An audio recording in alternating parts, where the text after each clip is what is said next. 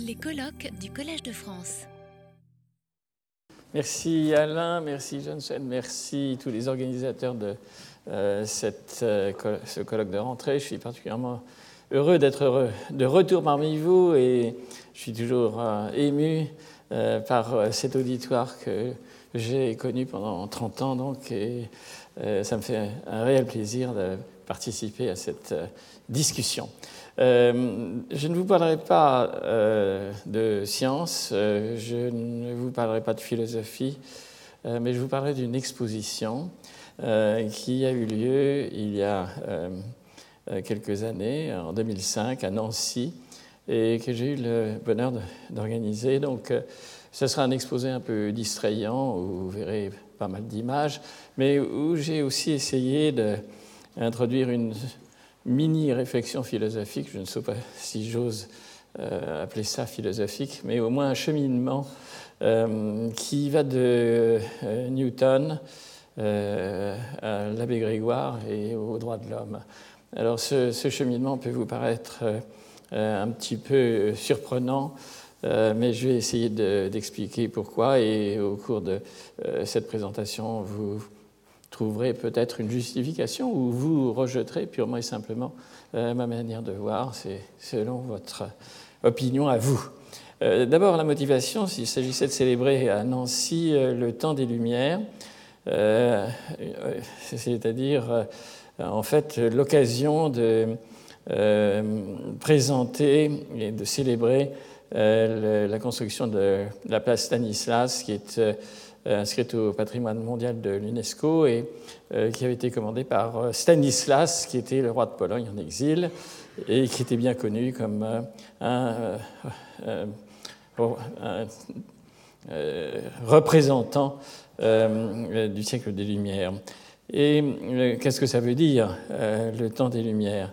C'est aussi connu comme le temps du rationalisme, depuis Descartes avec le discours de la méthode en 1637, et surtout, important, la publication d'Isaac Newton, les Principia Mathematica en 1687, et tout un, mouvement philosophique qui a suivi et qui se termine avec les guerres napoléoniennes en 1804.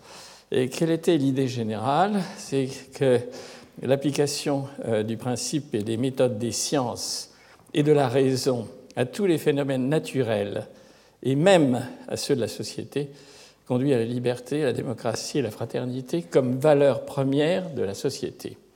Et qu'à la suite de ce mouvement des Lumières, euh, c'est euh, été euh, proposé la déclaration d'indépendance euh, aux États-Unis en 1776, la Constitution des États-Unis en 1787 et la Déclaration des droits de l'homme en 1789. Et deux grands noms, bien entendu, dans ces dernières étapes ont été Benjamin Franklin, sur lequel je ne reviendrai pas, et l'abbé Grégoire en France. Le plan de cette euh, exposition est le suivant. D'abord, une présentation de, Newton, euh, le transfert des idées de Newton euh, de l'Angleterre vers le continent, et en particulier la France, avec Gabriel Émilie du Châtelet et Voltaire. Ensuite, une présentation de l'œil, le cerveau et la méthode expérimentale avec encore euh, Newton sur euh, la lumière. La lettre sur les aveugles euh, par Diderot a joué évidemment un rôle extrêmement critique sur le jugement perceptif, nous y reviendrons.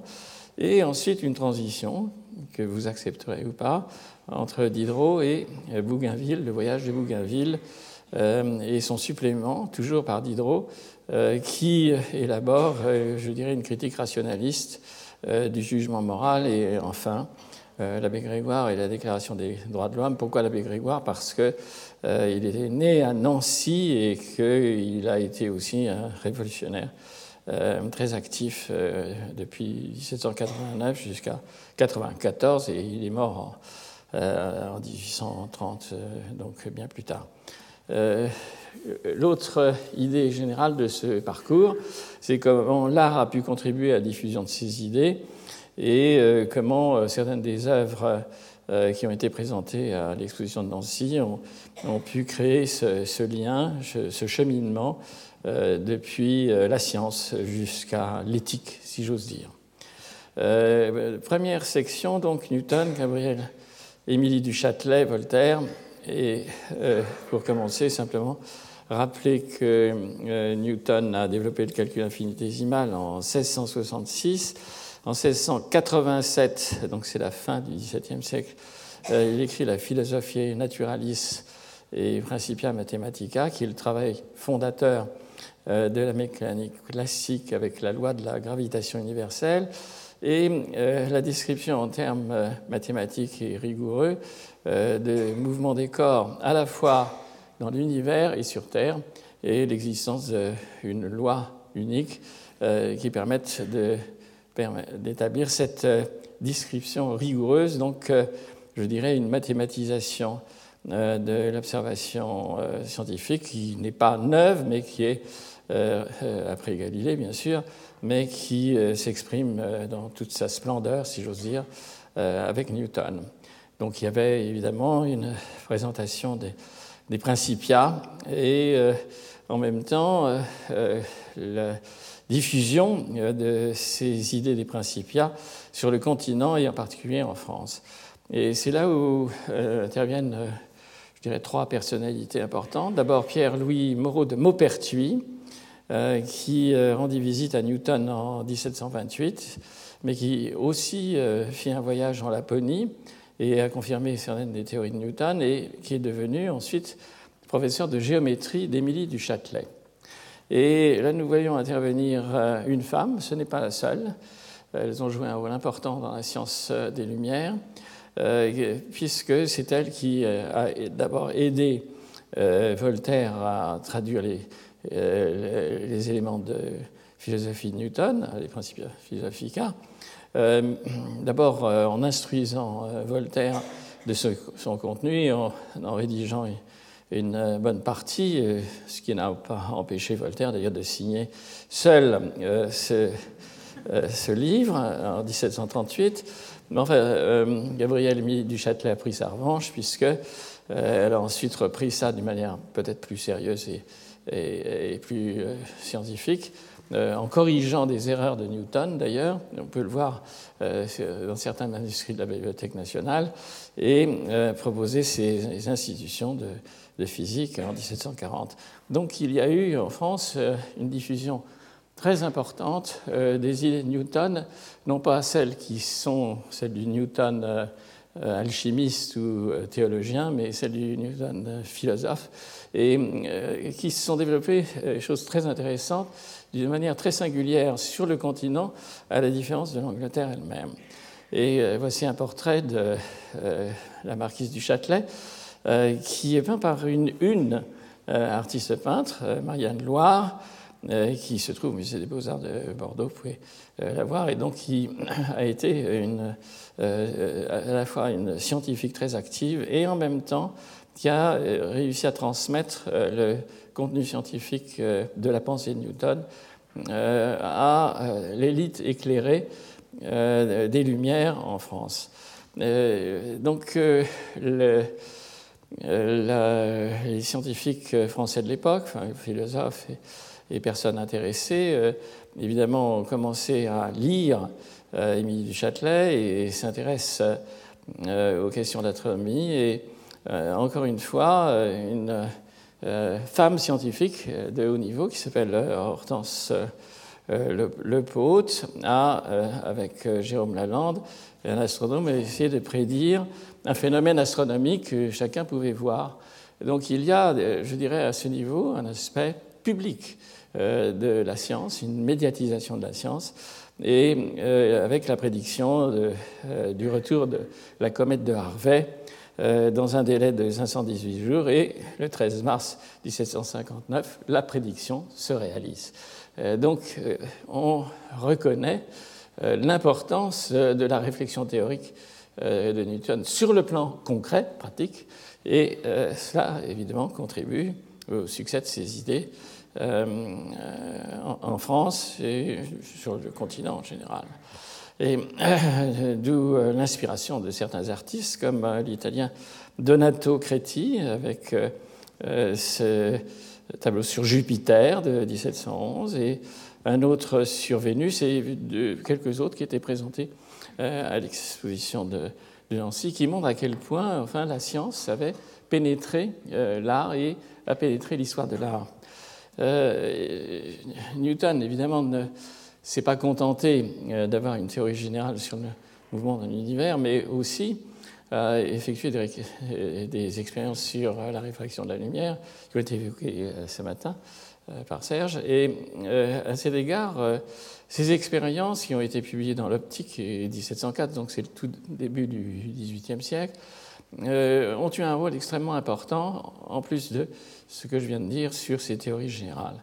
Et à l'exposition de Nancy, nous avons eu le privilège d'avoir un, manuscrit de Newton, euh, carnet de notes, euh, sur la couleur, où justement il étudie cette expérience fondamentale du prisme et de la décomposition de, la lumière, qui est évidemment extrêmement importante sur la nature de la lumière, comme étant hétérogène et que la lumière blanche est en fait euh, résulte de la juxtaposition de, radiations de euh, couleurs différentes qui d'ailleurs persistent lorsqu'on les isole et qu'on les fait passer sur un autre prisme en tant que tels, qui sont intrinsèques.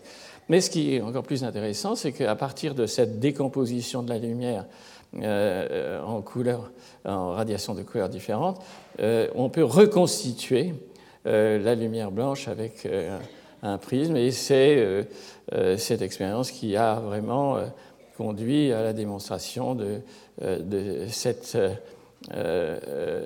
composition spectrale de la lumière blanche. à cet égard, on peut considérer que, sur le plan philosophique, c'est un point très important, euh, non seulement il y a la relation entre mathématiques et observation, mais il y a aussi euh, chez Newton euh, la relation de, l'expérience démonstrative nécessaire et suffisante. Et à cet égard, ce travail sur la lumière a eu un impact très important et a introduit une philosophie fondamentale par laquelle la première source de connaissance est l'expérience et le raisonnement. Donc, euh, à cet égard, on se trouve, comme vous allez le voir, euh, dans euh, le rationalisme des Lumières et qui a eu une telle importance dans notre société jusqu'à nos jours, comme vous allez le voir. petite incidence, pour redonner raison à Serge, il y a toujours une application qui vient, et de la diffraction de la lumière et de la décomposition de la lumière vient évidemment, il y a des, artefacts qui se produisent, des aberrations chromatiques. Et pour éviter euh, celles liées donc, aux lentilles, euh, Newton construit un télescope avec un miroir comme objectif. C'est une idée d'une extrême simplicité, encore fallait-il y penser.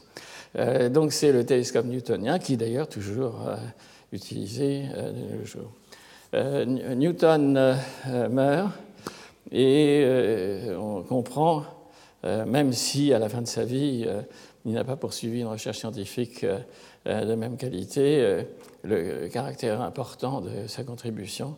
Et il y a une sorte d'apothéose de, Newton à travers le monde, et en particulier en France.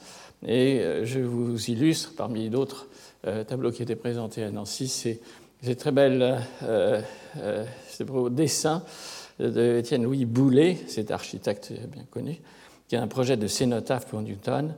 Et ici, euh, en élévation euh, perspective, et, là, euh, avec effet de jour intérieur, pour justement montrer à quel point Newton avait vu le monde d'une manière exceptionnelle et unique et, et mémorable. Donc, une apothéose qui consolide en quelque sorte la diffusion des idées philosophiques de Newton. Et ce que je voudrais vous illustrer, c'est que euh, Newton n'a pas simplement eu une influence en physique, ni même, euh, je dirais, en philosophie via euh, Voltaire et, Émilie du Châtelet, mais aussi parmi les scientifiques de l'époque. Et je vais vous dire quelques mots de ce que l'on savait sur l'œil à l'époque. Euh, c'est juste quelques illustrations, parce que nous avons eu un magnifique exposé de José Sahel, donc je ne vais pas reprendre la science, mais juste l'illustration de ces travaux de dissection très fines euh, qui ont été faits à l'époque par, euh, en particulier Jacques Fabien Gauthier d'Agotier, et aussi ces reproductions en cire des organes, entre autres du cerveau, de l'œil, de son innervation, comme vous pouvez le voir ici, et la vascularisation du cerveau, distinction de substance blanche, qui est assez ancienne, bien antérieure, mais qui est reprise avec beaucoup de détails et de précision, et qui conduit aussi à des premières interprétations euh, physiologiques sur, euh, euh, sur la vision, et au moins qui souligne où se trouvent les, les problèmes importants de la vision, comme la vision binoculaire, le, le problème euh, d'une image commune avec deux yeux, euh, la stéréopsie, euh, la vision des couleurs, que sais-je. Et pour illustrer justement cette application de la position newtonienne sur la composition de la lumière blanche, l'invention à l'époque par Jean-Christophe Leblond de la trichromie, et en ce sens, comment arriver à à reproduire euh, des couleurs naturelles par impression successive de, euh, euh, avec des couleurs élémentaires, bleu, jaune, rouge, vert, etc. donc il y a une application très concrète de la théorie de Newton sur la couleur, même si Leblond lui-même n'acceptait pas les idées de Newton. Comme quoi, quelquefois, de bonnes applications peuvent se faire, même euh, ayant une théorie fausse. Enfin, en l'occurrence, il avait la bonne théorie, mais il ne la reconnaissait pas. Ça arrive de temps en temps. Euh, le contact avec euh, le monde scientifique s'est donc manifesté déjà sur le plan de cette problématique de la vision, sans qu'elle aille très loin, parce que nous ne sommes pas au 19e ou au 20e siècle. Euh, mais euh, ce que je voulais souligner aussi, c'est que euh, un de nos plus grands scientifiques, Buffon, en 1740, a commencé sa carrière par la traduction de, la méthode des fluxions et des suites infinies de Newton. il a été un traducteur de Newton d'anglais en français. Et vous voyez que dans Buffon, au, tome 3 de l'histoire naturelle générale et particulière, eh bien, il y a référence euh, aux expériences de Newton sur la gravité. Donc vous voyez que même au sein de euh, la biologie, il y a référence euh, aux idées newtoniennes et aussi évidemment à l'expérimentation dont j'ai parlé tout à l'heure, qui reste présente dans l'esprit de tous les scientifiques de, l'époque. Voilà un très joli microscope qui se trouve au ministère des métiers aujourd'hui. Et euh, son utilisation euh, a permis, euh, et ça c'est décrit dans l'histoire naturelle de Buffon, progresser dans la connaissance du vivant, entre autres les premières observations sur les spermatozoïdes que vous voyez ici, et aussi, alors ça c'est par Leeuwenhoek, 1719, les existences de fibres nerveuses et les premières observations avec le microscope optique. donc vous voyez que euh, cette démarche a permis de progresser dans les aspects microscopiques euh, de l'organisation du vivant et aussi sur ses fonctions.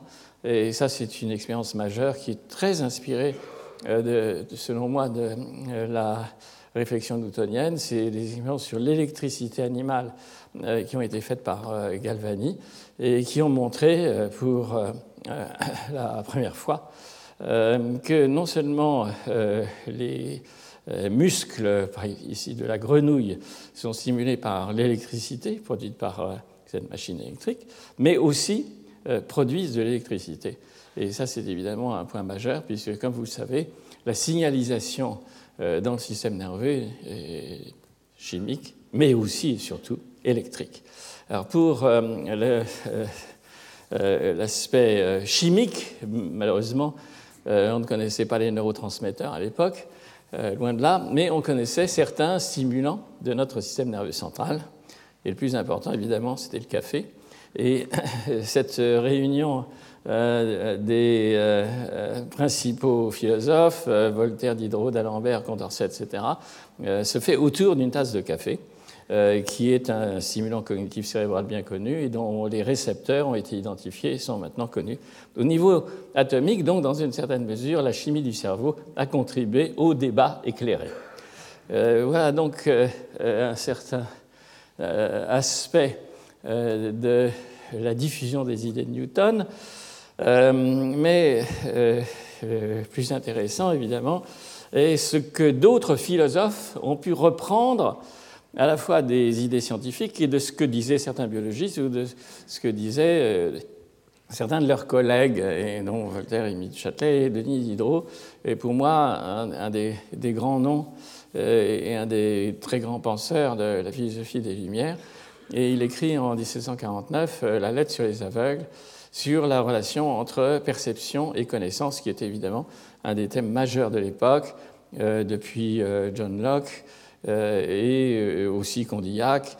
la relation entre perception et, connaissance est, vraiment un problème central. Évidemment, il y avait l'aspect empiriste, comme quoi la perception provient directement, enfin, la, connaissance provient directement de la relation avec le monde extérieur via euh, les organes des sens, et puis euh, des, inéistes, inéistes et cartésiens sur lesquels tout était inné et produit par notre cerveau, spontanément en l'absence de simulation du monde extérieur ou évoqué par la simulation avec le monde extérieur. Alors, Molino, ça a été mentionné par José euh, tout à l'heure, avait posé un problème que John Locke a repris. Si un aveugle né peut percevoir la différence de forme entre une sphère et un cube, peut-il semblablement distinguer ces objets par la vue, sans toucher, si on lui donne la capacité de voir? Alors, euh, c'est un problème qui euh, commence à être euh, résolu, comme ça a été mentionné, et qui reste toujours très débattu. Et pour Locke, évidemment non, parce que l'apprentissage par la vision est nécessaire. Et Diderot est beaucoup plus prudent et, reprend encore une fois, pardonnez-moi, la méthode newtonienne, faisons une expérience et regardons qu'est-ce qui se passe. Et pour ça, il fallait opérer euh, un aveugle-né de la cataracte. Je vous dis tout de suite que la réponse n'est pas simple, puisqu'il y a à la fois euh, évidemment des euh, composantes qui sont de type apprentissage, empirique, c'est-à-dire que l'aveugle qui va recourir euh, la vision ne va pas le faire instantanément, il va y avoir une période d'apprentissage, mais il existe des dispositions euh, innées, comme cela a été montré euh, tout à l'heure, qui permettent cette relation entre environnement et système nerveux central. Ce que Diderot note dans, dans son texte sur la lettre sur les aveugles, c'est que chez l'aveugle, la perception tactile est très développée. Et ça, c'est vraiment une. Euh, il y a une sorte de compensation qui se produit sur le plan sensoriel. C'est une observation très importante euh, que euh, fait Diderot et qui a évidemment des, conséquences, nous allons le voir dans une minute. Juste pour illustrer qu'à l'époque, on effectuait l'opération de la cataracte, d'une manière assez semblable d'ailleurs à, aujourd'hui, enfin euh, Monsieur Sell me corrigera. Mais euh, ce qui est important, c'est que euh, Diderot utilise son observation de l'augmentation des capacités perceptives tactiles chez l'aveugle pour trouver une, application immédiate dans l'éducation et l'éducation des aveugles. Et c'est à la suite de la lettre sur les aveugles, du contact entre Diderot et euh, euh, les personnes concernées, comme vous savez, c'était à cette époque-là, euh, très concernées par les sourds, et muets, par les aveugles, etc. et l'aspect éducation, malheureusement, cette volonté d'éducation est un petit peu perdue de nos jours, pas chez nous, bien sûr, mais à l'époque, ça a été quand même un aspect très très important, essayer de faire en sorte que les aveugles puissent euh, euh, lire. Et comment lire? Ben, Lire avec leurs doigts. Et euh, c'est Valentin Huy qui a inventé la méthode de lecture tactile, lecture tactile analogique. Vous pouvez d'ailleurs voir au musée Valentin Huy ces abécédaires. Et puis, cette méthode a été abandonnée et remplacée par celle de Louis Braille, qui est une méthode digitale avec six points en relief que vous connaissez tous. donc, cette réflexion philosophique, en quelque sorte de Diderot, philosophe, a eu des implications pratiques très concrètes. Et je dois dire que c'est à l'origine de méthodes éducatives qui ont été utilisées par la suite. Diderot euh, euh, ne s'arrête pas là et se met à rêver. Ça, ça arrive quelquefois aux philosophes, même les meilleurs, son cas.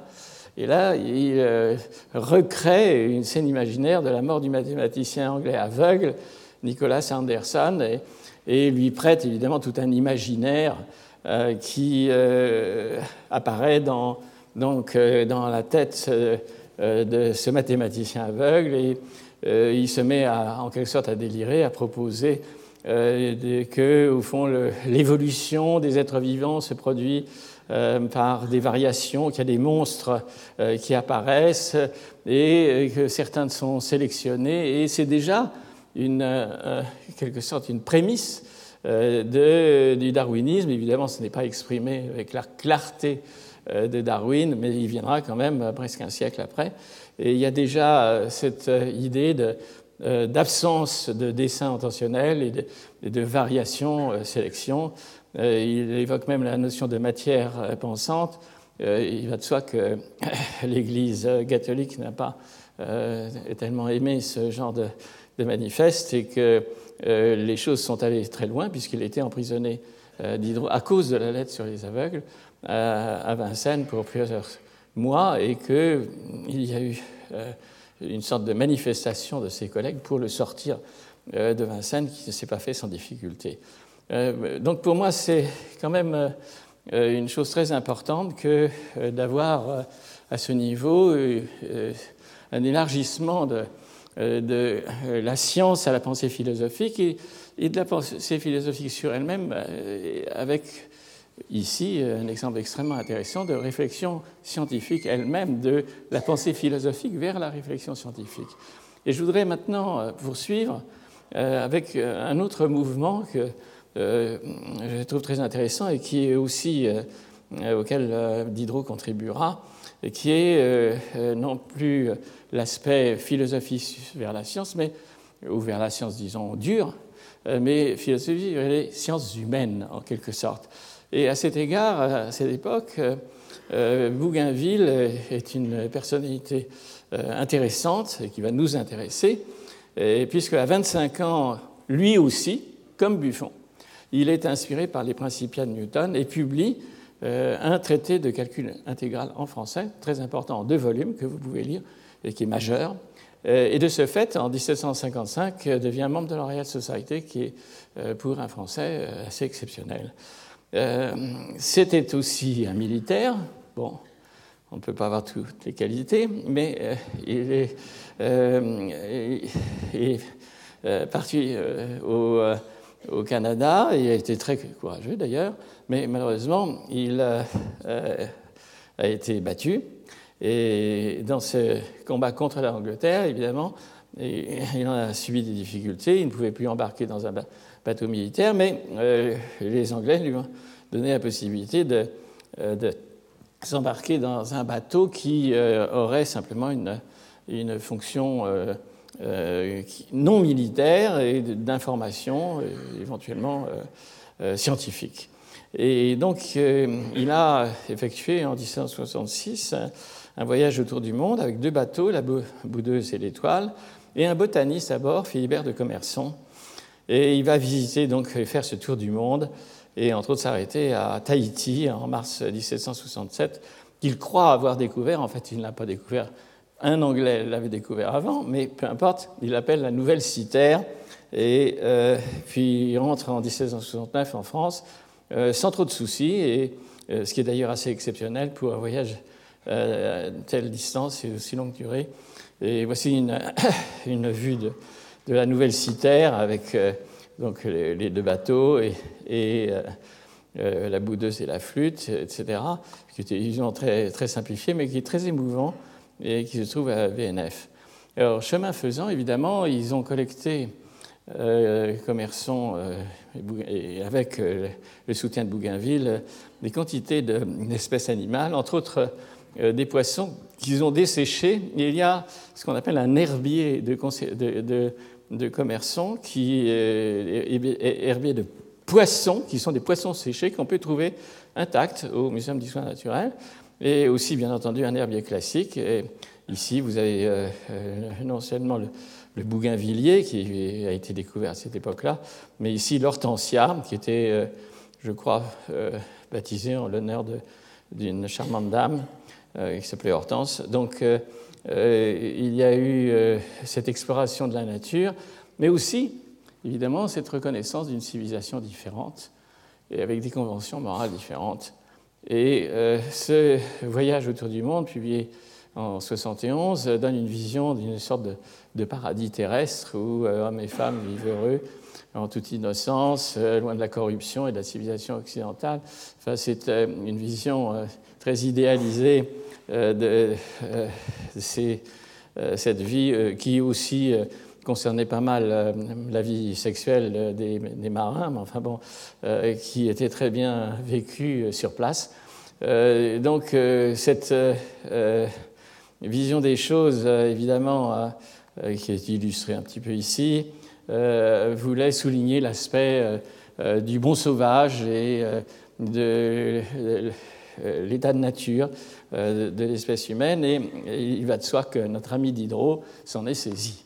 Euh, il, a donc lu Le voyage autour du monde et, a imaginé un dialogue imaginaire où euh, euh, il critique violemment, et là je dirais en termes rationnels, hein, il a appliqué la, démarche critique et rationnelle, je dirais scientifique, des valeurs et de l'organisation de la société occidentale, et profiter pour condamner l'esclavage, la colonisation, la religion, la justice, l'intolérance, que sais-je encore. Donc, euh, euh, il y a ici euh, une évolution qui passe, je dirais, de la philosophie aux sciences humaines, qui nous intéresse évidemment, et avec l'idée qu'il puisse exister une morale sociale naturelle, spontanément vertueuse et qui va avec la poursuite du bonheur. Enfin, c'est une vision peut-être un peu simplifiée de ce que Diderot essaie de transmettre comme message, mais c'était l'idée générale. Alors, euh, euh, ici, ce très beau tableau de, l'Amérique qui est, par euh, Wright of Derby, qu'on avait pu présenter à l'époque, est un tableau rare qui circule très peu, où on voit justement une chef indienne qui est en train de méditer sous les arbres euh, de son mari décédé, et qui est donc en quelque sorte une critique de la colonisation, et qui touche euh, évidemment le spectateur avec ses nouvelles idées, donc des Lumières. Et euh, je terminerai avec l'abbé Grégoire et la Déclaration des droits de l'homme. Alors, l'abbé Grégoire est un, personnage extrêmement singulier, puisqu'il est prêtre, évêque constitutionnel, mais à la fois ardent républicain, révolutionnaire et même un très proche ami de Robespierre, ce qui peut paraître surprenant. Mais enfin, je tiens à vous rassurer, il a survécu euh, à sa, participation euh, au, comité de salut public. Donc, euh, ce que j'essaierai de souligner chez Grégoire, qui donc, est né en Lorraine et a fait ses études justement en partie à Nancy et a, fréquenté les cercles des Lumières au niveau de euh, Nancy et, de Sanissas, euh, que très tôt il a proposé un essai sur ce qu'il a appelé, c'est ces termes, hein, la régénération physique, morale et politique des Juifs. Euh, ce qui était le premier texte où il demandait l'égalité des droits, chez, et ça avant la Révolution, hein, je tiens à le souligner, en 88. il, évidemment, est élu aux États généraux, participe à, la Révolution, toutes les euh, l'étape de la euh, Révolution française et entre autres contribue euh, très directement à la rédaction de la Déclaration des droits de l'homme et fait voter en 91 les droits civiques et politiques aux juifs ainsi qu'aux personnes de couleur avec abolition de l'esclavage en 1794. Malheureusement, Napoléon a oublié ça et a rétabli l'esclavage, bien malheureusement pour notre pays, parce que je pense qu'on était les premiers à avoir, je ne suis pas sûr, mais enfin je pense, un des premiers en tout cas à avoir aboli l'esclavage. il propose aussi en 1994 un discours très important à la Convention euh, sur lequel il été très très critiqué, qui s'appelle la liberté du culte, considérant que c'était à chacun, selon ses idées, ses pensées, sa manière de voir les choses sur le plan religieux et philosophique. Et sinon, c'est le principe de laïcité. Euh, il propose aussi, et ça c'est un point euh, qui peut vous surprendre, en particulier avec ce que l'on voit en ce moment, il propose à la Convention une motion contre le vandalisme, qui est la destruction des œuvres culturelles. Il est comme vous le savez, à l'époque, il y a eu beaucoup d'œuvres qui ont été détruites. Et euh, en France, il n'y a pas simplement euh, en Syrie, en Irak. Euh, et il fait cette proposition, il fait voter. Il propose une réorganisation des bibliothèques publiques. il s'intéressait aussi à la botanique, c'est un homme vraiment universel. La création des jardins botaniques. Et puis, évidemment, l'amélioration de l'éducation, entre autres scientifiques et techniques. Euh, voilà quand même un personnage parmi beaucoup d'autres choses qu'il a proposé, qui était à l'origine des fondements de, notre société euh, démocratique. Euh, il entre au Panthéon récemment, mais il n'a jamais été reconnu par l'Église catholique. Bon, peut-être qu'il faut proposer au pape qu'il devienne un saint, je ne sais pas, ce n'est pas mon métier. Mais juste pour dire qu'à cette exposition, il y avait une illustration avec le manuscrit original euh, donc sur euh, l'essai sur euh, les Juifs. Il y avait toute une partie de l'exposition qui était sur des objets de l'époque qui étaient conservés, et évidemment aussi des illustrations sur l'égalité donnée aux Noirs et cette très belle estampe du musée Carnavalet sur euh, les mortels sont égaux, comme vous pouvez le voir ici. Et euh, enfin, je mentionnerai que euh, l'abbé Grégoire était très concerné par l'éducation scientifique et c'est lui qui a créé en 1994 le Conservatoire national des arts et métiers avec le musée que vous connaissez, tous les objets qui s'y trouvent, mais aussi l'éducation en dehors des heures de travail qui permet à ceux qui ne sont pas d'un milieu qui leur permet de vivre euh, indépendamment d'accéder à la connaissance et de progresser. Donc euh, euh, voilà Grégoire comme étant une icône d'un universalisme éthique laïque, avec évidemment cette défense de la Déclaration des droits de l'homme. Mais je voudrais juste terminer en soulignant un petit problème c'est qu'en 1789, il a proposé non seulement une déclaration des droits de l'homme, mais il voulait aussi qu'on réfléchisse à une déclaration des devoirs. C'est une chose très euh, curieuse et intéressante, c'est qu'à l'époque, elle était rejetée parce qu'il euh, pensait que, euh, je ne sais pas, l'Assemblée, euh, qu'il y avait un aspect religieux ou je ne sais quoi. Enfin bref, ce n'était pas du tout d'ailleurs dans les intentions de Grégoire simplement, il voulait qu'on précise les choses. Je termine dans une seconde. Et euh, je voudrais que ça nous donne euh, l'occasion de réfléchir à, cette idée, et, en particulier euh, à tout ce qui accompagne actuellement le développement et contrôle des technologies. et à cet égard, je pense que c'est un problème qui est soulevé par le développement de la connaissance scientifique en ce moment et technologique, qui est extrêmement sérieux. Je parle en particulier des relations entre euh, les technologies hyper performantes et notre cerveau qui a ses limites. Donc c'est une question qui est soulevée et aussi évidemment, bien entendu, toute la destruction de l'environnement, etc. Et pour ceux qui euh, ont lu Günther Anders, je pense qu'il faudrait qu'on réfléchisse à tout prix à, éviter cette obsolescence de l'homme qui, euh, selon lui, est là où nous allons. J'espère que nous allons ne pas aller dans cette direction. et donc, toujours, chercher l'homme avec Diogène. Et euh, évidemment, les neurosciences vont, je l'espère, jouer un rôle important dans la compréhension de notre cerveau, qui finalement est là pour décider du futur de l'humanité. Je vous remercie. Retrouvez tous les contenus du Collège de France sur www.colège-2-france.fr.